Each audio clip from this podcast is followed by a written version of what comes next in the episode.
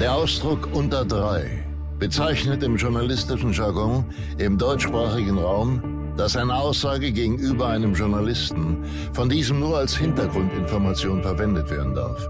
Das Geäußerte ist vertraulich. Der Journalist darf die Information daher weder zitieren, noch deren Urheber preisgeben. Häufig wird eine solche Aussage auch als off the record bezeichnet. Unter drei mit Christina Dorego, Anna Maria Mühe und Jasna Fritzi Bauer.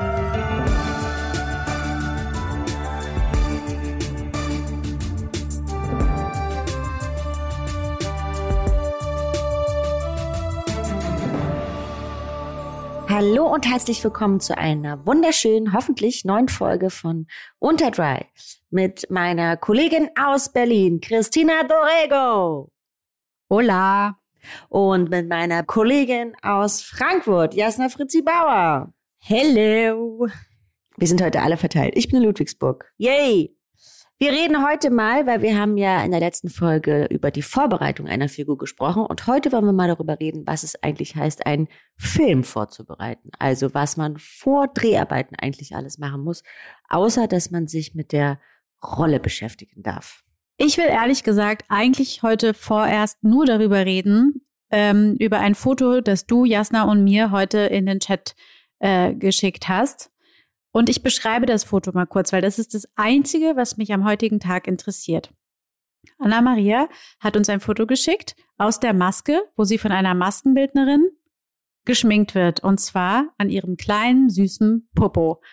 Sie steht in der Maske, hält den Arsch Richtung Maskenbildnerin. Diese wiederum trägt eine FFP2-Maske und einen Visierschutz und Handschuhe und alles, was man sonst noch braucht und schminkt dir wahrscheinlich ein Smiley auf dein Hintern. Oder was ist genau passiert? Nee, es ist leider total unschön, die Geschichte. Sie schminkt mir ein Dekubitus. Das äh, bekommt man bei unzureichender Pflege, wenn man im Rollstuhl sitzt. Dann bekommt man Druckstellen. Und weil man die in unserem Film sieht, wurden die mir heute geschminkt. Okay, schade, dass es nicht so lustig ist, weil das habe ich natürlich jetzt falsch, ähm, falsch angeteased. Das stimmt. Aber da war ich schon sehr gut gelaunt, weil ich da vorne Szene hatte, die wahnsinnig äh, äh, gewalttätig war und ich dann so fix und fertig war, ähm, dass wir froh waren, einfach nur sozusagen noch den Arsch in die Kamera halten zu müssen. Also das Foto sah auf jeden Fall wahnsinnig lustig aus. Ja, deswegen habe ich es euch geschickt. Ich wusste, ich werde Herrlich. euch damit erfreuen. Das ist dir gelungen. So, jetzt können wir gerne über die anderen Sachen reden. Ja, aber da können wir doch schon mal einsteigen, was für eine Absurdität da passiert. Also Anna schickt uns ein Bild, wie sie in der Maske sitzt. Wir sind ja meistens in Maskentrailern. Das ist ein kleiner LKW, wo zwei Maskenplätze aufgebaut sind, wo die Maskenbildner ihre Schminke aufbauen, ähm, damit sie mobil sind. In diesen Maskentrailer kommen wir jeden Morgen, wenn wir drehen. So, du schickst uns dieses Bild, wie dir dein kleines Pupillchen geschminkt wird, was ja eigentlich wahnsinnig lustig ist. Aber was ist das denn schon für eine absurde Situation, dass man irgendwo steht und einem der Arsch geschminkt wird, sozusagen? Da kann man ja schon mal einsteigen. Das ist ja eine kuriose Absurdität unseres Jobs, oder nicht? Hattest du dafür eine Maskenprobe, wäre meine Frage. Nein, ich hatte keine Massenprobe dafür, aber wir haben uns natürlich Fotos angeguckt im Internet, wie so ein Dekubitus aussieht. Aber ich hatte natürlich generell eine Maskenprobe für das Projekt vorher, weil wir geguckt haben, lassen wir die Haare so oder machen wir die ein bisschen dunkler, machen wir die die ganze Zeit fettig oder nur für den Anfang fettig. Man überlegt sich natürlich mit der Maskenbildnerin, wie sich die Figur entwickelt. Das macht man im besten Falle gemeinsam. Genauso auch mit der Kostümbildnerin. Ich will es kurz erklären für Leute, die nicht in unserer Branche arbeiten, was das alles bedeutet, weil wir heute über Vorbereitung für die Drehs reden. Was Anna gerade angeteased hat, eine Masken- und Kostümprobe. Meistens hat man zwei oder drei, bevor man anfängt zu drehen. Trifft man die Maskenbildner und auch Kostümbildner und fängt an, sich über die Rolle zu unterhalten. Die sagen, was ihre Ideen für die Rolle sind. Wir sagen, was unsere Ideen sind und der Regisseur und die 800.000 Leute, die dann noch äh, zu entscheiden haben. Und man versucht, einen Weg zu finden, wie man gemeinsam dann durch diese Rolle geht. Also bei der Maske zum Beispiel Haare, das Make-up, äh, was einem alles so passiert, was man wo geschminkt bekommt, Tattoos, alles weitere und Kostüm genauso. Ähm, und da äh, würde ich jetzt mal was fragen. Du wusstest, also ihr hattet Maskenproben und du wusstest aber, dass irgendwann dieses I don't know, wie der Name ist, ich konnte es mir nicht merken, was dir heute geschminkt wurde, äh, dir irgendwann geschminkt wird. Also es wurde abgesprochen und du, du wusstest davon. Ja, es steht im Drehbuch drin. Im Drehbuch ist äh, Drehbuch, oh Gott, im Drehbuch ist es ziemlich explizit beschrieben, dass es eben eine Szene gibt, wo der ähm, die Rolle des, des Vaters mir die Hose runterzieht und dabei sieht, dass ich die Kubitus habe, was sozusagen ein kleiner Schocker ist, weil er davon ausgeht, dass ich mich darum kümmere. Okay. Aber das ist ja schon mal gut, weil ich weiß nicht, wie es euch geht, aber ich stand manchmal auch vor Maskenproben und dann wurde mir noch irgendwas und noch irgendwas. Oder man ist plötzlich auf dem Dreh und dann ist so, ja, und heute bist du ja halbnackt. Äh, wollen wir deine Beine schminken? Und man ist so, äh, hä, wie, ich bin halbnackt? Was? Also so unvorbereitete Dinge, die einem manchmal äh, dann zu Ohren kommen oder die einen dann betreffen. Und den letzten Nerv raufen. Ja, wo man dann denkt, okay, war ich wieder dumm und habe das nicht richtig gelesen, mich nicht richtig vorbereitet. wo ich, also, wo ich manchmal denke, naja, vielleicht hätte es mal besser lesen sollen, aber wo ich dann auch oft denke, ah, es hat aber noch nie jemand mit mir drüber geredet. Habt ihr das manchmal? Also mir ist schon mal passiert, dass entgegen der Absprache vor Ort am Set dann äh, ich doch nicht einen hautfarbenen BH und einen Schlüppi anlassen konnte, sondern ähm, das Set das nicht hergab, nämlich weil ich in so eine Duschkabine musste und die Duschkabine war dann so durchsichtig, dass man die Unterwäsche gesehen hätte. Ähm, und sowas zum Beispiel, das war mir natürlich eine Lehre, dass ich das zukünftig zwei Schritte weiter denke und nicht nur einen Schritt, nämlich bis zur ähm, hautfarbenen Unterwäsche. Ähm, und mir ist das auch schon mal passiert, dass ich dann überrascht war von der Umsetzung, weil die nicht mit mir besprochen wurde und ich selbstverständlich davon ausging, dass die so ist, wie sie im Drehbuch steht und es dann irgendwie welche Absprachen gab, meistens dann zwischen Regie und der jeweiligen Abteilung, in dem Fall dann Maske oder Kostüm. Ähm, und irgendwo da hat's dann gehakt und ich habe dann gewisse Informationen nicht bekommen. Ist eine wahnsinnig unangenehme Situation, denn was mir dann passiert ist, war, dass ich rebelliert habe natürlich und gesagt habe, so Momentchen mal, ähm, ich möchte jetzt eigentlich ungern ganz nackt äh, in diese Kabine rein. Hier sind, ist ein Set nur aus Männern. Heute ist Pressetag, all solche Sachen. Ähm, und äh, ja, das war dann ein bisschen unglücklich. Und ich war dann natürlich die Oberzicke, weil ich einen riesen Aufstand gemacht habe. Mit Recht nach wie vor. Und dass man dann trotzdem abends ins Bett geht und dann das Gefühl hat, war ich jetzt schwierig? War ich doof? War ich unflexibel? War ich uncool? Habe ich was falsch gemacht? Nee, habe ich nicht. Einfach nein. Das finde ich auch immer das Schlimmste, dass man plötzlich dann manchmal in so eine Position kommt, die man gar nicht haben will, nämlich die der anstrengenden oder vielleicht, ähm, weiß nicht, irgendwie merkwürdigen Künstlerin, dass die sich plötzlich so hat, dass sie jetzt in Unterwäsche dastehen soll oder auch ganz nackt. Also ich finde auch schon in Unterwäsche dastehen vor einem Team ist nicht meine Lieblingsaufgabe. Ähm, deswegen, weil ich das irgendwann gemerkt habe, dass das so auch irgendwie so Überhand genommen hat, dass bestimmte Dinge gar nicht besprochen werden vorher, äh, habe ich das selber in die Hand genommen und ähm, kläre mit dem jeweiligen Regisseur oder der Regisseurin vorher solche Szenen explizit. Also ich frage sie oder ihn, worum es da geht, äh, was ihm oder ihr wichtig ist, was mir wichtig wäre, ähm, weil ich finde, es gibt Rollen, da ist Nacktheit einfach sollte überhaupt kein Thema sein. Da geht es nicht darum, irgendwas Nackiges zu zeigen. Es gibt aber auch Figuren, wo das eben kein Thema sein sollte im Sinne von, die muss sich frei bewegen können und muss rumspringen und man muss halt auch sich trauen, dabei vielleicht auch mal scheiße auszusehen, weil man, wenn man rumspringt und nackt ist, nicht immer geil aussieht. Aber ähm, sowas zu besprechen vorher, das habe ich mir echt angewöhnt. Und dadurch habe ich es irgendwie ganz gut geschafft, dass ich jetzt nicht mehr so viele Überraschungsmomente am Set habe. Das finde ich voll wichtig, dass du äh, das sagst, weil ich man lernt es, glaube ich, über die Jahre. Das können wir, glaube ich, jetzt alle so sagen, von dem, was wir gerade erzählen, vor allem mit so Nacktszenen oder sowas.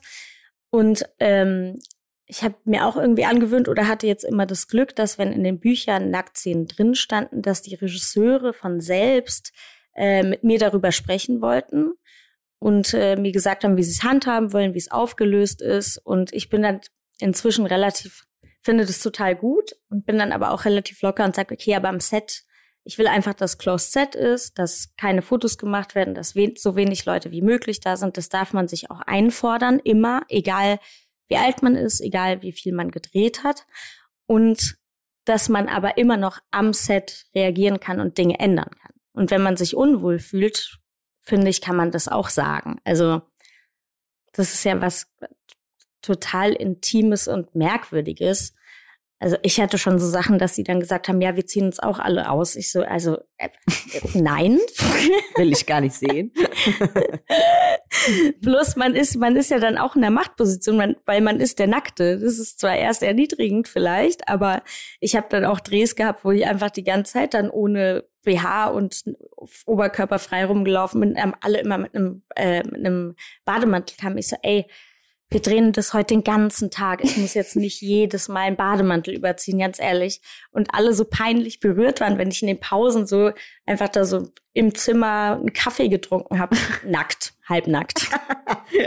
Das finde ich cool. Das würde mir wahrscheinlich nicht passieren. Ich wollte kurz erklären, was Closed Set heißt.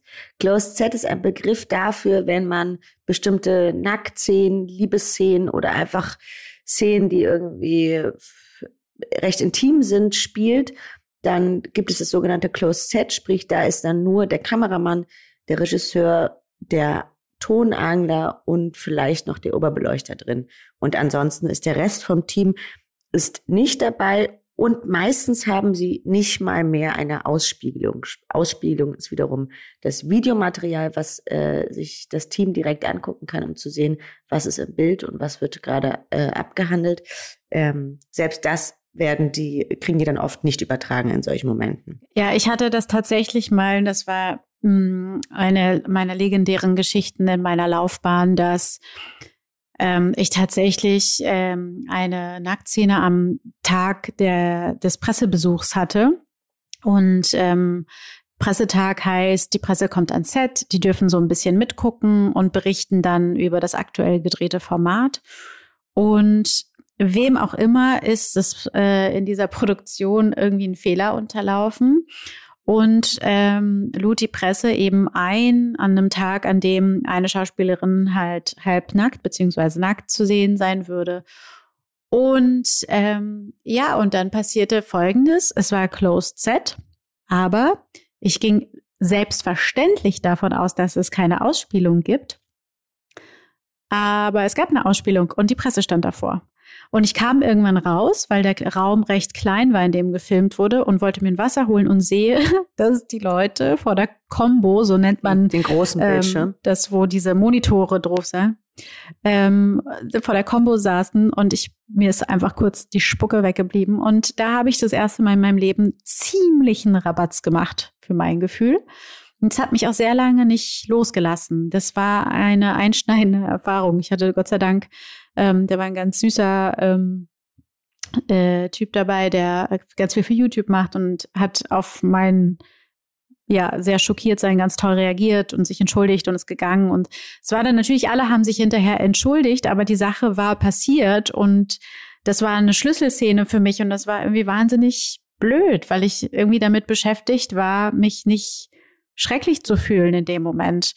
Das ist ein Learning, was ich gerne äh, weitergeben möchte an junge SchauspielerInnen, sucht euch eine Komplizin bei der Maske, beim Kostüm, jemand, zu dem ihr irgendwie eine Sympathie und einen Zugang habt, bittet die an diesem Tag ein bisschen auf euch aufzupassen. Und das bedeutet eben auch, ähm, dass die guckt, dass irgendwie keine blöden Blicke kommen, dass eben solche Situationen nicht entstehen.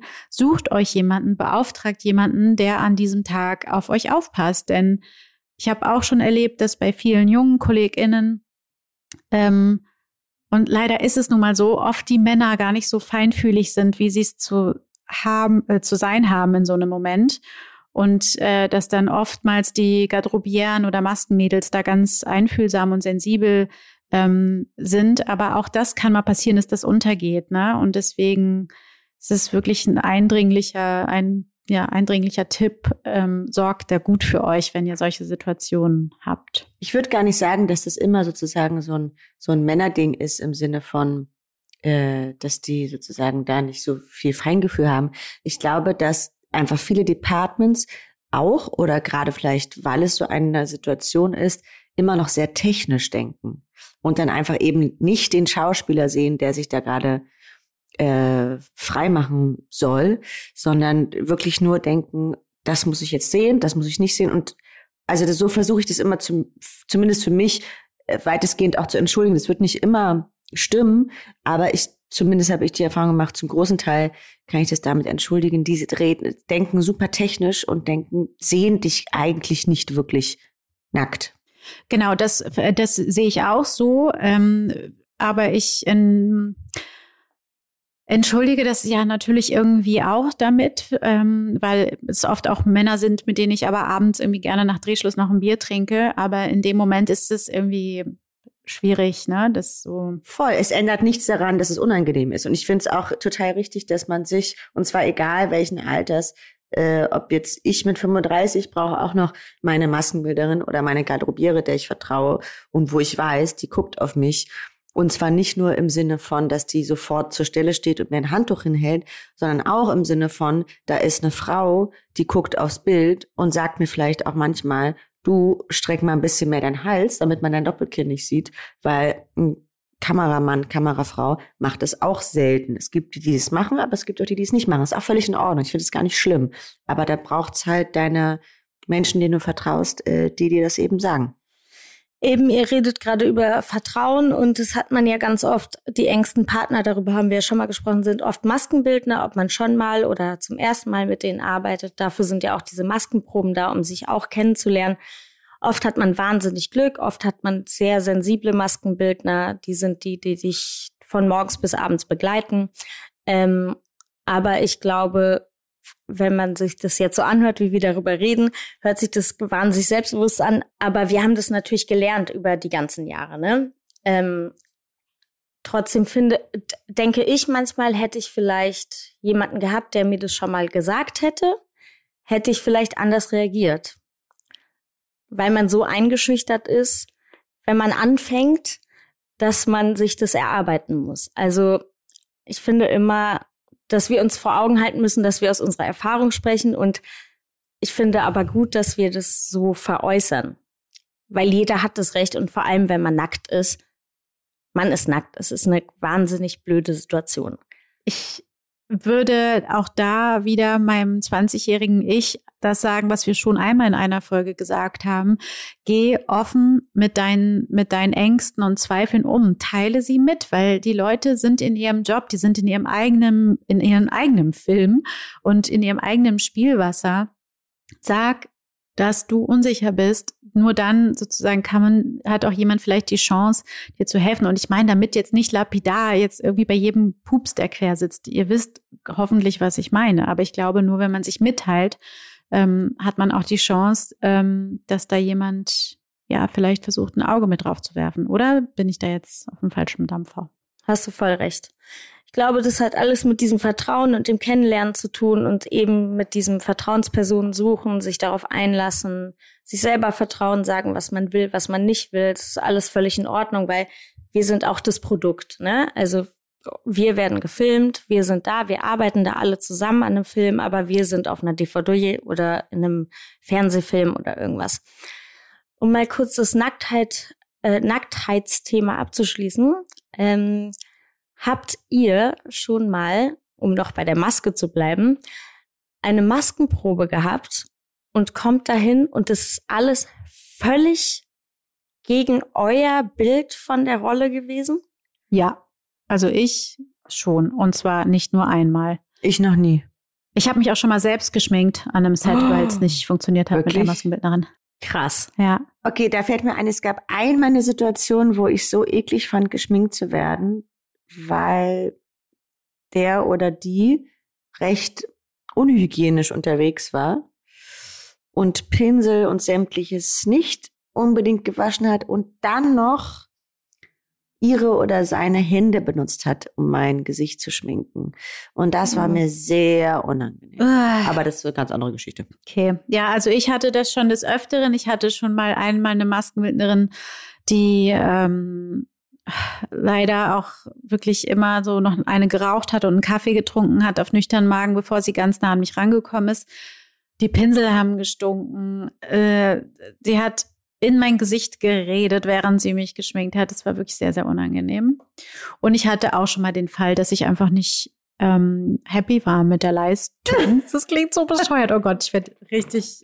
Jetzt, Nee, das klingt aber alles so Christina- Scheiße. Ich bin. Moment mal, Christina, ich finde es gar nicht schlimm, weil das hört sich jetzt alles so ein bisschen doof an vielleicht, aber das ist ja, wie wir das empfinden und es ist ja vielleicht auch mal gut, das auszusprechen. Ähm, die Frage wäre halt, was, was habt ihr in dem Moment gemacht? Also habt, wart ihr euch, habt ihr euch getraut, da schon ähm, irgendwie irgendwas zu sagen oder, oder nicht? Entschuldige, ich muss gerade Also, warte ganz kurz. Ich freue mich so doll, Leute. Geil. Das ist so geil. Wir haben gerade alle drei parallel eine sehr gute Nachricht erhalten. Das ist so cool. Witzig. Oh, Leute, wir erzählen euch irgendwann, was gerade passiert ist. Es ist gerade ein sehr schöner Moment für uns drei passiert. Herzlichen Glückwunsch. Ebenso.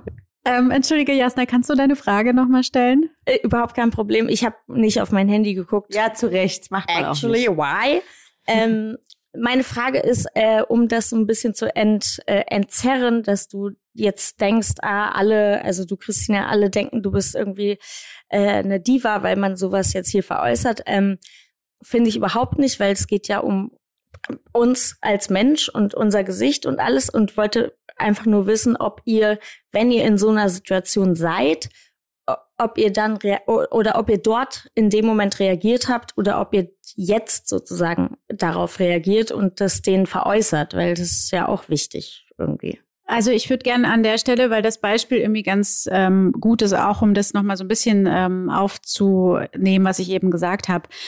Ähm, bevor ich mich selbst geschminkt habe, folgten viele Wochen von wirklich fast jedem Tag Tränen und Unwohlfühlen am Set. Ja, also es ist nicht so, dass ich gesagt habe, nee, du kannst das nicht, ich mache das jetzt selbst, sondern das war wirklich immer wieder reden, erklären, ähm, nochmal besprechen, nochmal gegenchecken, ob ich auf dem falschen Dampfer bin. Ähm, und es hat mich wirklich, ich äh, stand irgendwann wirklich heulend auf dem Klo, weil ich so unglücklich war und nicht wusste, wie ich diese Situation jetzt ähm, ja handeln soll, zumal mir die Rolle super wichtig war und das für mich einfach ein Riesending war, dass die Rolle einen speziellen Look hat. Und ähm, das war zum Beispiel für mich eine ziemlich schlimme Erfahrung, ähm, aber ich habe aus der gelernt, dass ich ziemlich klar sage, was ich brauche und das aber immer zum Beispiel jetzt, wenn das jetzt nochmal passieren sollte, dass jemand, keine Ahnung, den Lidstrich nicht so macht. Ich meine, ich schmink meine Augen schon seit 20 Jahren und ich mache das selbst ja nahezu täglich, wenn jetzt gerade nicht eine Pandemie herrscht. Ähm, das heißt, es ist schon okay, dass ich das besser kann. Und dann sage ich einfach so, du soll ich das selber machen? Das ist auch ein bisschen schwierig äh, bei mir oder wie auch immer. Also ich versuche das einfach äh, nett zu kommunizieren, aber prinzipiell gebe ich der Maske erstmal freien Lauf und dann sage ich, bringe ich ein sozusagen, was ich mir vorstelle. Ja, so mache ich das auch. Ich gebe Ich habe immer die gute Sit- Situation, dass, Entschuldigung, Anna, dass äh, die Maskenbildner mich fragen, äh, ob ich mir die Wimpern selber tuschen will. Und ich bin immer so, auf gar keinen Fall, du kannst es dir gerne anschauen, aber ich kann es gar nicht. Und oft sind Leute da, die sagen, nö, versuch doch mal. Ich setze an und die sind sofort so, okay, auf gar keinen Fall. Du machst es auf gar keinen Fall. Ich kann es wirklich einfach überhaupt nicht. Ich liebe das, wenn, wenn mir der Maskenbildner oder die Maskenbildnerin die äh, Mascara drauf macht, weil ich finde es immer schöner, als wenn ich es mir selber drauf mache. Echt? Lustigerweise, ja. Und ich bin ja gar nicht so schlecht im mich schminken. Also ich schmink mich auch gerne und mache das irgendwie auch im täglichen Leben. Aber Aber Ich bin auch nicht so schlecht im mich schminken, aber Mascara mit Maskenbildnern sind alle nope. okay, aber du machst es halt zweimal im Jahr. Das ist einmal zur Eröffnung von Das der stimmt Berlinale nicht, Anna. und zu deinem Geburtstag. Das stimmt einfach gar nicht. Ich mache inzwischen, Beides am selben inzwischen, Tag. weil ich sehr, sehr alt bin inzwischen, mache ich fast jeden Tag ein Tages-Make-up. Bedeutet nicht, dass ich eine Foundation mache, sondern einfach nur. Aber eben ohne Mascara. Nein, ich mache auch Mascara. Haha. Das stimmt, sie macht auch Mascara, Anna. Du machst es einfach so perfekt, mein Schatz, dass es so natürlich aussieht, dass ich nicht drauf komme, dass es Mascara ist. Genau. Man sieht nicht, dass ich geschminkt bin. Meine Wimpern wachsen aber auch sehr gerade nach unten. Es ist sehr schwer, die nach oben zu biegen. Das muss man dazu sagen. Mache öfter mal vor langen Drehs Wimpernwelle. Hast du das mal gemacht? Wirklich? Ja. Echt? Also meistens vor langen Drehs, ja, weil die sind so gerade nach unten. Ich habe keinen Bock auf dieses Wimpernzangen-Ding jeden Morgen. Und es ist, äh, also als ich das zum ersten Mal gemacht habe, war es für mich äh, a whole new world. Und äh, ich kam da raus und ich habe immer sowas am Auge gespürt und dachte so, hey, was ist denn das? Ist, ist da eine Fliege oder irgendwas? Und meine Wimpern sind einfach sehr, sehr lang und die waren dann so gewählt, dass sie immer gegen mein Lied gedotzt sind. Und es hat mich drei Tage gebraucht, zu, äh, das zu, zu merken und nicht zu denken, da ist irgendwas in meinem Auge. Also es ist sehr wahnsinnig spannend. Das finde ich lustig. Ich hatte mal so eine Situation, dass ich für eine Produktion ähm, äh, Gelnägel, Fake Nails und ähm, Fake Wimpern bekommen habe. Und Achtung, ich habe allergisch reagiert auf den Kleber, was bedeutete, meine Augen schwollen an, meine Nase, meine Lippen, meine Ohren und ich musste umgehend jemanden finden, der mir diese ähm, Klebewimpern wieder abmacht, was nahezu unmöglich ist in einem kleinen Dorf. Und dann haben wir da irgendwie, weiß nicht, 85 Kilometer weit weg jemanden gefunden. Dann musste ich dahin, haben sie es abgemacht. Aber die Schwellung ist ja bis zum Drehtag, der irgendwie zwei Tage später war, nicht komplett abgeschwollen. Das heißt, ich musste dann irgendwie so Cortison drauf machen und so. Es war so richtig schlimm. Und seitdem bin ich ganz vorsichtig mit so ganz kurzfristigen Veränderungen für einen Dreh. Ich mache jetzt immer alles mit relativ großem Um zu gucken, Vorsprung, wie du reagierst. damit Das es verstehe ich sehr gut. Ich habe Ja. genau so was Gleiches gehabt. Apropos Wimpernwelle. Für einen sehr, sehr langen Dreh habe ich das einmal gemacht und das ist hier, geht ja nur so sechs Wochen, dann muss man es wieder machen. Und dann ging ich da wieder hin und äh, einen Tag später dachte ich so, hä, mich juckt's irgendwie unter den Augen. Und dann sind Chemikalien äh, unter die Kleber gekommen, die unter den Augenpads sind. Und ich hatte einfach eine super Infektion um meine ganzen Augen rum. Und ich Gott. musste jeden Tag drehen. Mm. Ich habe dann aber den Augenarzt meines Vertrauens äh, angerufen, der mir geschrieben hat, ja Sir, du hast eine Superinfektion um die Augen, das ist natürlich nicht so super. Und äh, zum Glück war dann Wochenende auch Cortisoncreme und dann ging es weg, aber halt super eklig einfach. Man sagt, hä Mann, was ist das denn?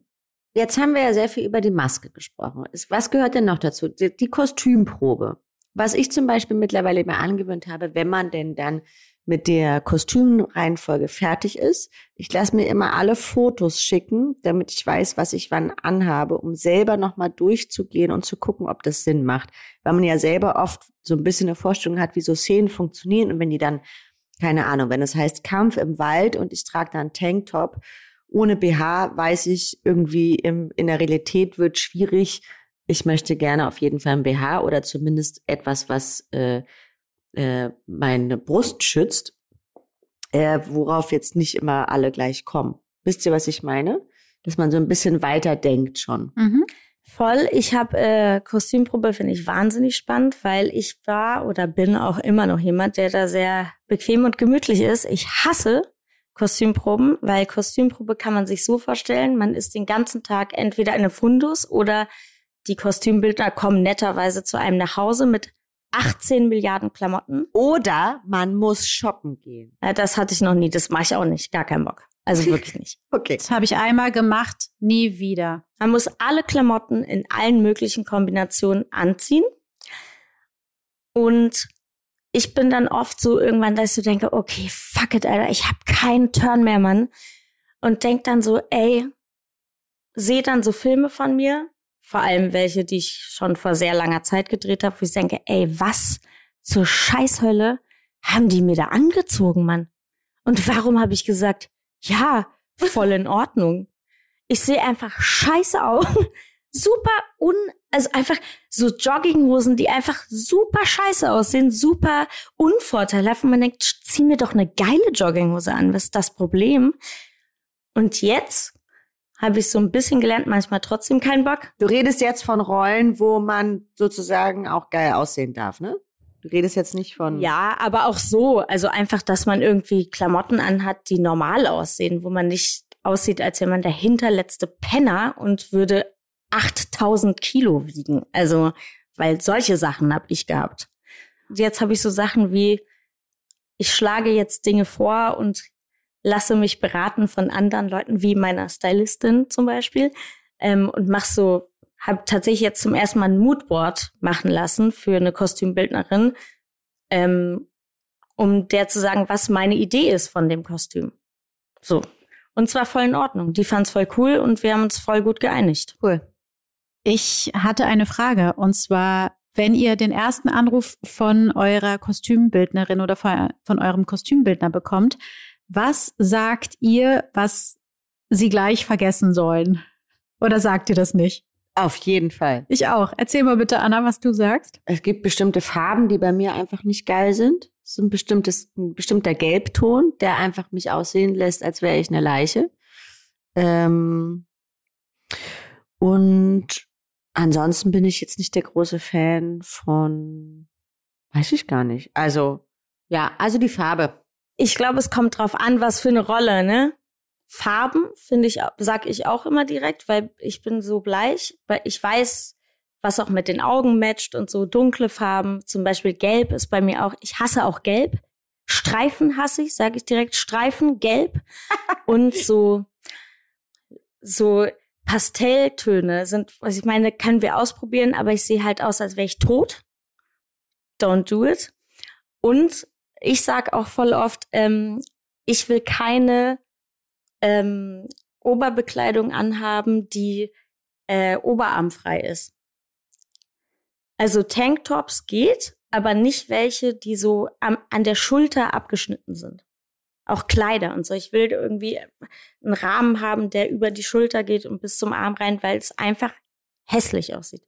Mag ich nicht. Du siehst nicht hässlich aus. Hm. Nein, weiß ich ja nicht, aber ich, mir gefällt's. Was nicht. hast du denn, Chrissy? Ich sag immer, äh, bitte auf gar keinen Fall Skinny Jeans. Und ich sage immer, für mich eine Jeans zu finden, ist eh meine größe, große Herausforderung. Und ich muss euch sagen, jeder Kostümbildner oder Kostümbildnerin, die eine Jeans für mich gefunden haben, die mir gepasst hat, die Jeansons habe ich abgekauft. Und es sind zwei an der Zahl. Oh, wow. Das ist krass. Ja, ja okay, ja. verstehe. Und dann sage ich immer, ich bringe ähm, selber Jeans zur Anprobe mit. Ähm, Skinny Jeans könnt ihr knicken. Ähm, alles andere können wir ausprobieren. Und ich sag, sag auch immer, äh, lieber mehr anziehen als weniger. Also ich, ich mag keine kurzen Hosen beim Drehen. Ich, also ich weiß auch nicht, ich habe da, wenn ich mir eine Figur in meinem Kopf habe, hat die irgendwie nie eine kurze Hose an oder irgendwas. Also es ist so, ich weiß auch nicht. Uh, aber ähm, bringst du, du bringst selber Klamotten mit? Also du würdest deine eigenen Klamotten beim Drehen tragen für eine Figur? Ähm, ja, bei Jeans. Äh, nur Jeans, okay. nicht meine eigenen Klamotten, meine privaten Kleidung, aber dadurch, dass es wirklich eine große Herausforderung ist, für mich eine coole Jeans zu finden, habe ich so drei, vier Jeans. Das sind so meine Drehjeans, die ziehe ich privat super selten an. Meistens nur zu Castings, aber ich meine, ihr wisst ja auch, ich trage privat ja auch einfach kaum Jeans. Ich habe meistens Stoffhosen an. Ähm, und im Sommer halt irgendwie Kleider. Und deswegen ist es für mich total in Ordnung, weil ehrlich gesagt nimmt mir das Stress ähm, bei so einer Kostümprobe, weil ich ähnlich wie Jasna, eine Kostüm, Kostümprobe ist für mich ein Stresstermin. Ich habe schon Tage davor einfach Stress und ähm, ich komme dahin wie so ein scheues Reh und sage auch immer so, ich bin aufgeregt, ich bin unsicher. Das ist für mich ein Horrortermin, wie für andere zum Zahnarzt zu gehen. Und ich, das, ich übertreibe wirklich nicht. Das ist für mich richtig, richtig schlimm. Und wenn ich dann mal eine schöne Anprobe habe, dann ist es wirklich wie so a whole new world. Das ist unfassbar für mich, wirklich. Aber du ziehst die Hosen dann privat auch nicht an, sozusagen. Oder selten? Super selten. Es kommt mal vor, aber echt selten, ja. Ich habe auch so ein Hosenproblem oft und sag denen dann lieber das Modell der Hosen, die ich gerne trage und lass die nochmal nachkaufen, wenn es die gibt, anstatt meine eigene dorthin zu bringen, weil für mich gibt es nicht meine Privatklamotten beim Drehtragen. Kann ich nicht. Hm. Ja, du dadurch, dass ich meistens so Billo-Hosen anhab, äh, und bringe ich die einfach mit und dann ist Jod. So, Anna, sag mal. Ich würde niemals private Sachen von mir beim Drehen anziehen. Das schaffe ich nicht. Also das macht mich, das habe ich früher mal gemacht für irgendwie Studentenfilme und Kurzfilme, wo irgendwie wenig Geld da war. Ähm, Mache ich nicht mehr. Aus Prinzip nicht. Gibt keine Sache aus dem Kleiderschrank. Punkt. So, nach der Kostümprobe. Ja, finde ich auch in Ordnung, aber ähm, ihr habt ihr habt halt nicht äh, einen brasilianischen ähm, Popoloco und Leider nein. einfach ist es einfach so, wie es ist. So, was wolltest du, zu welchem Thema wollte Anna jetzt umschwenken? Ich bin gespannt. Naja, also nach der Kostümprobe gibt es manchmal die Möglichkeit zu einer Probenwoche oder zu ein paar Probentage. Auf jeden Fall, ich würde sagen, zu 70 Prozent zu einer Leseprobe. Eine Leseprobe ist, dass sich im besten Falle das gesamte Ensemble zusammentrifft mit dem, äh, mit dem oder der Regisseurin und dem, manchmal auch dem oder der Autorin. Und dann liest man einmal das Buch durch und teilt sich mit, wenn man Änderungen haben will, haben möchte. Und ich finde es immer ziemlich spannend, weil man hört mal so die Kollegen wie die das so lesen, ohne jetzt da zu spielen. Also es gibt Kollegen, die fangen sofort an, drauf loszuspielen. Äh, ich bin keine davon. Ich lese das wirklich trocken, pups, furz, trocken. Ähm, ja, was sagt ihr dazu? Ähm, ich finde Leseprobe voll toll, weil mir fällt es auch wahnsinnig schwer, ein Drehbuch alleine zu lesen und mir dazu Vorstellungen zu machen oder auch manchmal Dinge zu verstehen. Ich verstehe die voll oft erst, wenn alle zusammen das lesen. Und man hat an der Leseprobe dann die Möglichkeit, schon Änderungen für seine Texte zu veräußern. Äh, und aber um auf sowas wie eine Probenwoche zu kommen, ich hasse das. Ich hasse Proben für einen Film, außer du kannst es schon in dem Set proben. Ich bin jemand, und das ist vielleicht auch voll assi, ich sperre mich total zu Proben. Also irgendwie mir hier im Theaterhaus Mitte äh, eine Woche einen Probenraum zu mieten und da irgendwie Autofahrten äh, zu simulieren, bringt mir nichts. Wenn ich aber äh, am Set proben kann, dann bringt es mir was, weil ich in der Umgebung schon bin. Versteht ihr, was ich meine, ja, ne? Ja, hundertprozentig. Ist interessant. Ich habe das jetzt gerade für dieses Projekt gehabt. Und das Projekt ist, wie ihr schon mitbekommen habt, recht emotional und sehr aufgeladen. Und es gibt eigentlich nicht so wirklich einen Tag, wo wo es meiner Figur mal gut geht. Und ich ist auch, wir machen eine Probenwoche und ich habe tolle äh, Kollegen an meiner Seite. Mein Vater spielt Michael Wittenborn, der auch von der Bühne kommt, der wirklich ein sehr erfahrener Schauspieler ist. Ähm, und dann hieß es Probenwoche und ich war wirklich so, oh nee, echt dein Ernst?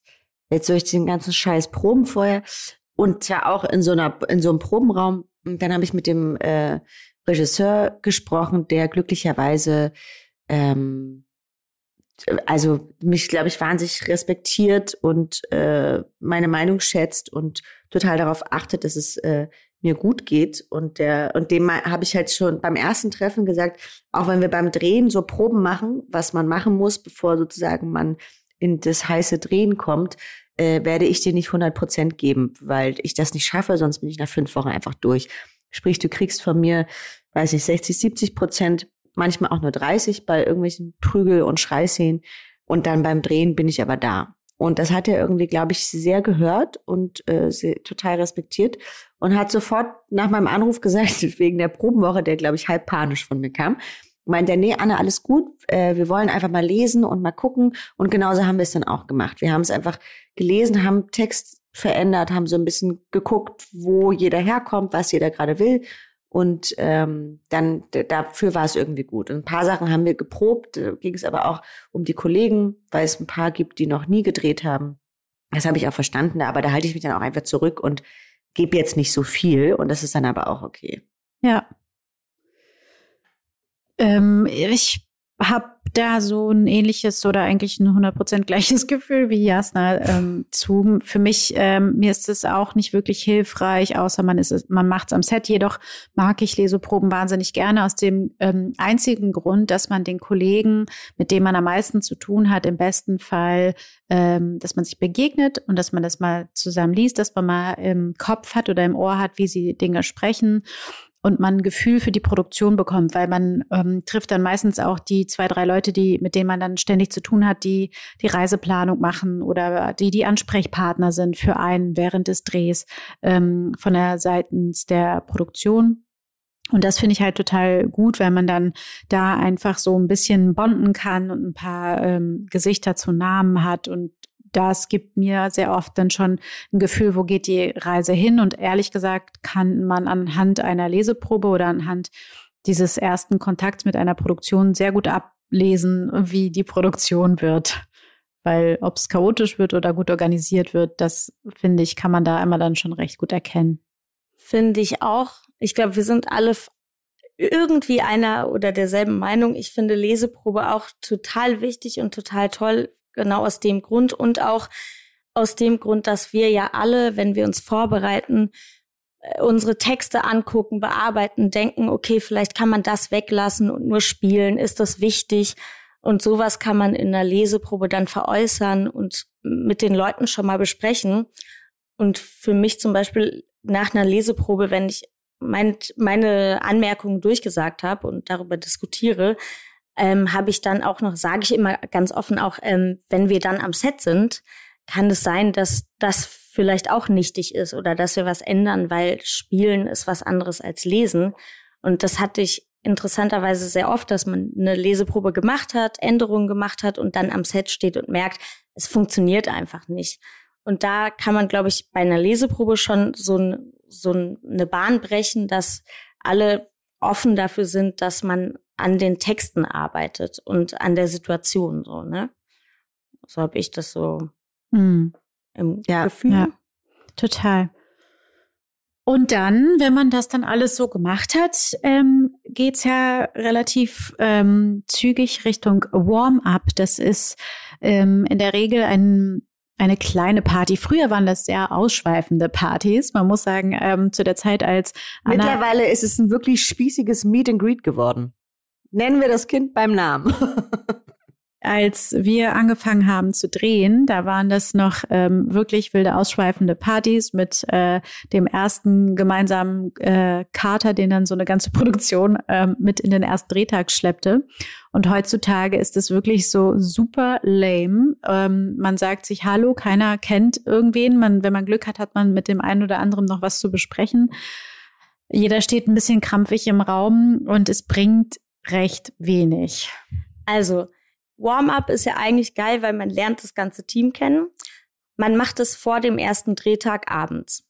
Es gibt Alkohol. So, ich habe jetzt die Erfahrung gemacht. Ich habe diese Rampensau-Serie gedreht und da war die israelische Produzentin, die es geschrieben hat und auch gespielt hat, die waren da zu Gast bei unserem Warm-up.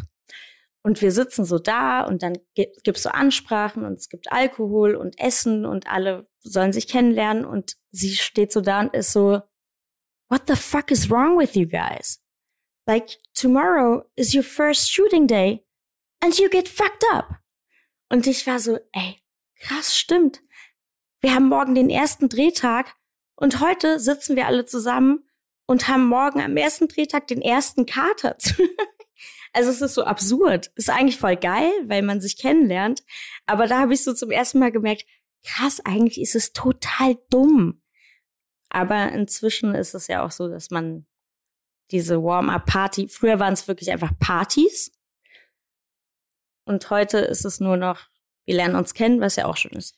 Früher konnten wir ja auch äh, das Ganze noch ein bisschen besser wegstecken. Bei mir ist es inzwischen so, dass ich, wenn ich drehe, unter der Woche gar keinen Alkohol mehr trinken kann, weil ich einfach so einen schlimmen Kater habe. Und Pizza mit Ketchup gibt's selten am Catering. Deswegen bin ich raus und heb mir das für die Wochenenden auf. Dasselbe. Aber man muss dazu auch sagen, Warm-up ist auch dafür da. Man hat immer eine sicherheitstechnische Einweisung fürs ganze Team. Also da werden sehr viele Willkommensreden gehalten, aber auch Sicherheitseinweisungen, die immer sehr lange gehen und sehr interessant sind. Ähm, und dann geht schon los mit dem Drehen und dann ist man auch schon mittendrin im Hamsterrad und äh, plötzlich gibt es kaum Privatleben, wenig Sozialleben äh, und dann ist Bergfest, das ist die Mitte vom Dreh und dann ist Abschlussfest. Das alles findet aber seit Corona nicht mehr statt. So. Regt euch nicht auf, Leute. Und damit wir auch noch in den weiteren Folgen von Unter Dry äh, ein bisschen was zu besprechen haben, erzählen wir euch beim nächsten Mal oder vielleicht beim überübernächsten Mal, was zwischen Warm-up und Abschlussfest ähm, alles so passieren kann, sowohl gruppendynamisch als auch für ein selbst, als auch mit einem Film und welche Eskapaden und Unfälle wir schon am Set erlebt haben. All das und noch viel mehr bekommt ihr in einer der nächsten Folgen von Unter Dry. Ähm, Jasna Fritzi Bauer, ich sehe dich nicht mehr, aber ich äh, sende dir einen virtuellen Gruß und Anna, du verabschiedest uns doch jetzt vielleicht noch. Ich wünsche uns allen einen wunderschönen Abend. Ähm, morgen es für mich wieder früh raus, deswegen ich muss ins Bettchen jetzt.